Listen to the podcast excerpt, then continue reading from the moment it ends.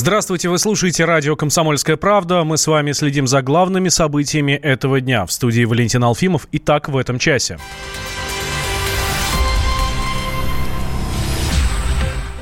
Приоритетной версией авиакатастрофы в Шереметьеве остается человеческий фактор. Проанализировав всю информацию, доступную к этому часу, следователи склоняются к выводу, что к трагедии могла привести ошибка пилотов. Сухой Суперджет 100 заходил на посадку, не выработав топлива, с максимальной массой, с явным превышением скорости. Об этом сообщают источники, близкие к расследованию.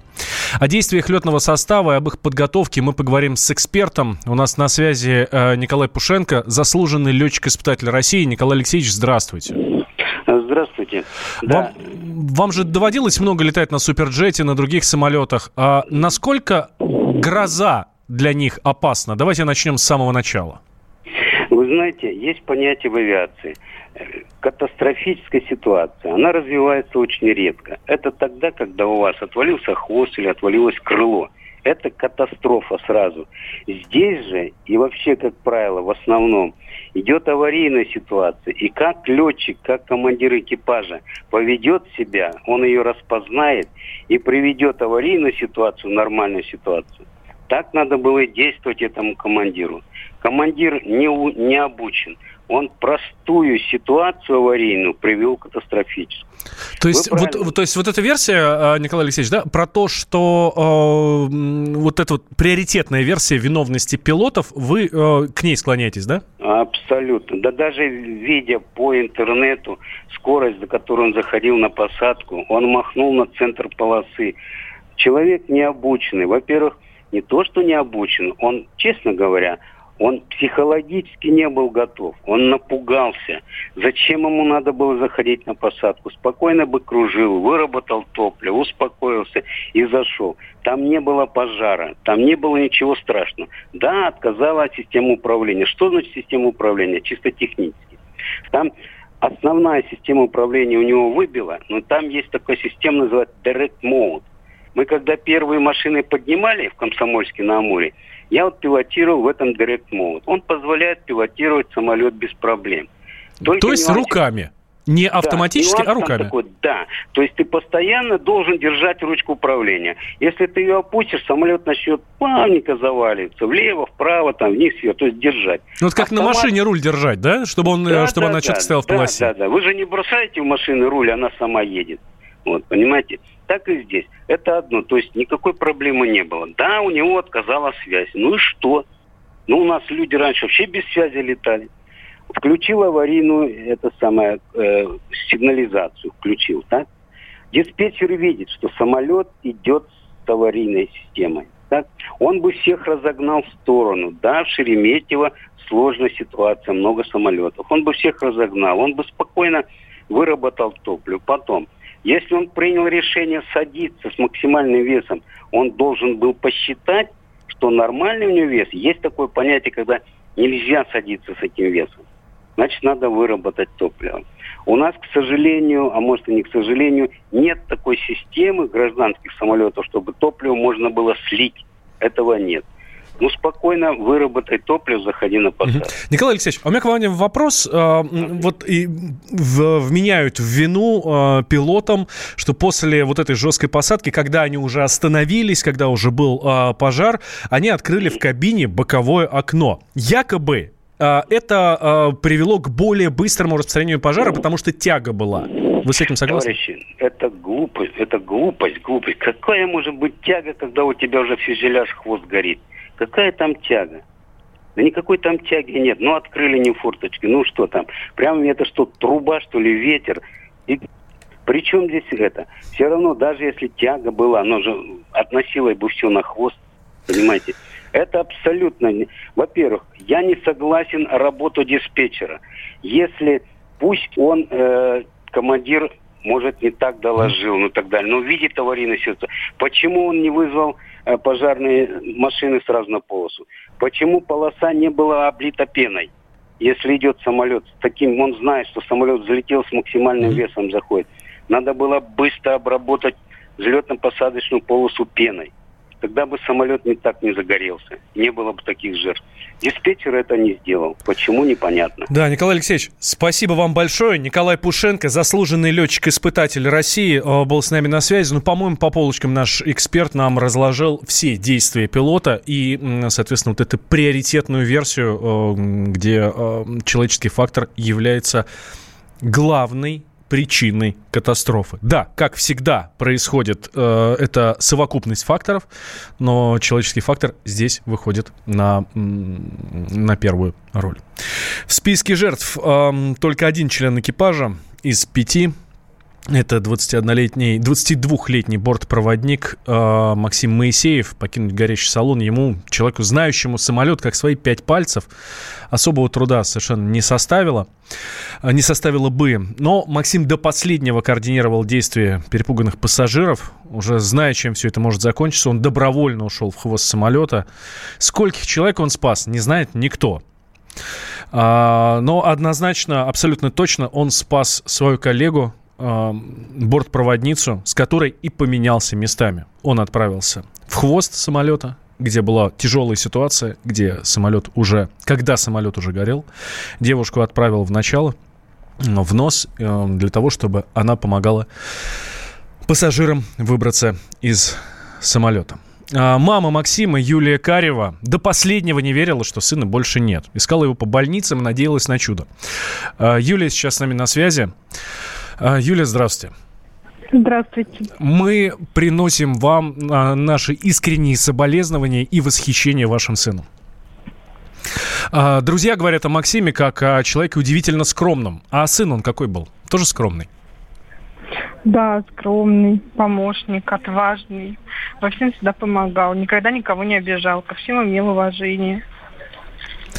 Максим мечтал стать летчиком? Или да. он просто хотел летать? Нет, мечтал с пятого класса стать летчиком.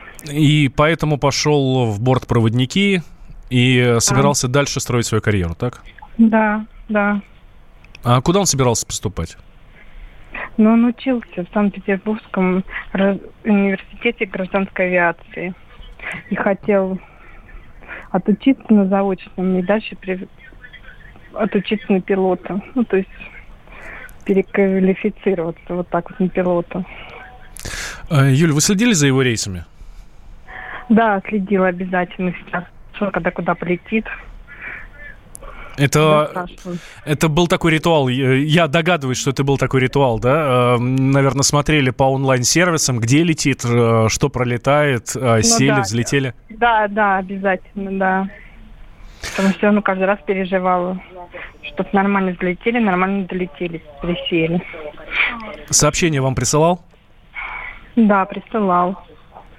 А вот... он когда он когда возвращался, он всегда звонил, говорил, мама, я прилетел, я дома. А в этот раз а, отправил сообщение, что они вылетают и все в порядке? Нет, я в этот раз с ним разговаривала только днем, к сожалению. Э, говорят, что э, последнее сообщение со своего телефона он отправил своей девушке и написал смс «Я тебя люблю». Вы знаете да, об этом? все правда, да, да.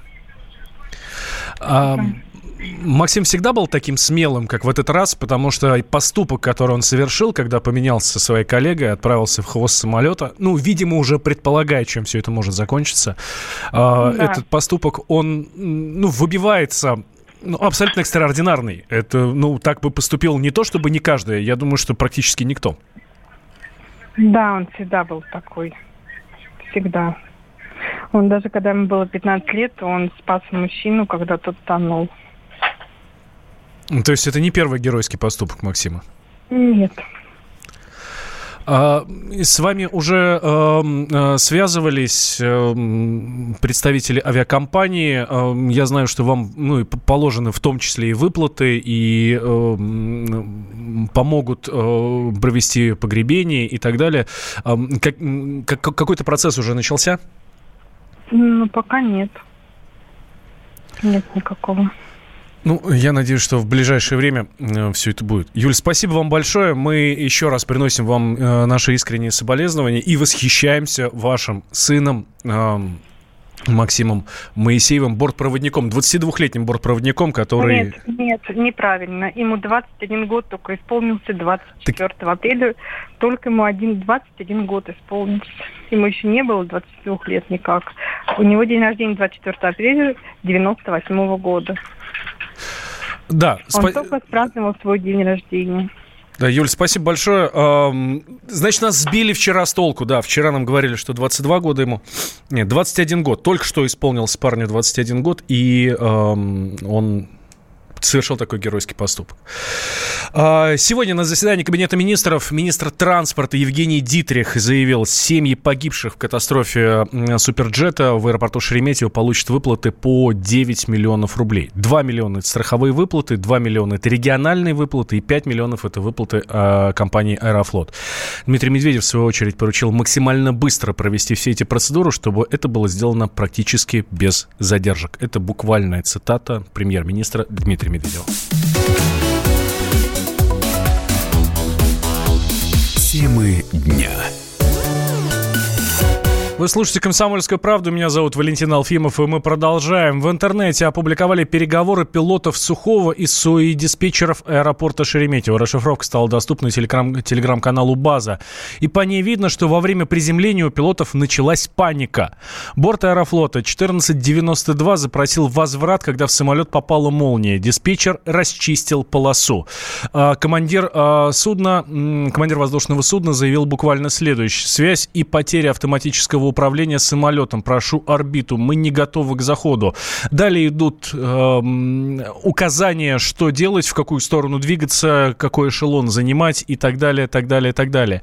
Но а, особо здесь мы, я бы хотел, а, особое внимание я бы хотел м, отметить на последнюю точку, э, на точку в этих переговорах, это слова диспетчера аварийной службы на полосы. Это к разговору о том, что э, это когда самолет еще садился, когда э, к разговору о том, что аварийные службы были не готовы. И э, также есть небольшая часть э, переговоров аварийных служб э, Шереметьева. Э, они э, обсуждают собственно, им дают указания, что происходит, какой борт летит и что необходимо работать. А, Все, давайте ему посадку направо, чтобы он уходил. У него стоянка там, говорит один из э, сотрудников. А, после посадки спросите у него на аварийной частоте, готов ли он рулить самостоятельно. Это, соответственно, ответ. Вот аварийный садится, соответственно, мы понимаем, что это а, уже последние секунды, когда самолет видно прямо над полем, когда он уже вот в зоне видимости. Вот аварийный садится, проходит ворота э, взлетно-посадочной полосы, вот на пробеге, э, вот на пробеге, уточни у него, сможет ли он рулить самостоятельно. Далее многоточие и следующее... Следующая э, фраза уже смотри, ой, ну и я уже не могу э, процитировать. Полную версию переговоров мы озвучим э, в эфире радио «Комсомольская правда» чуть позже, не переключайтесь.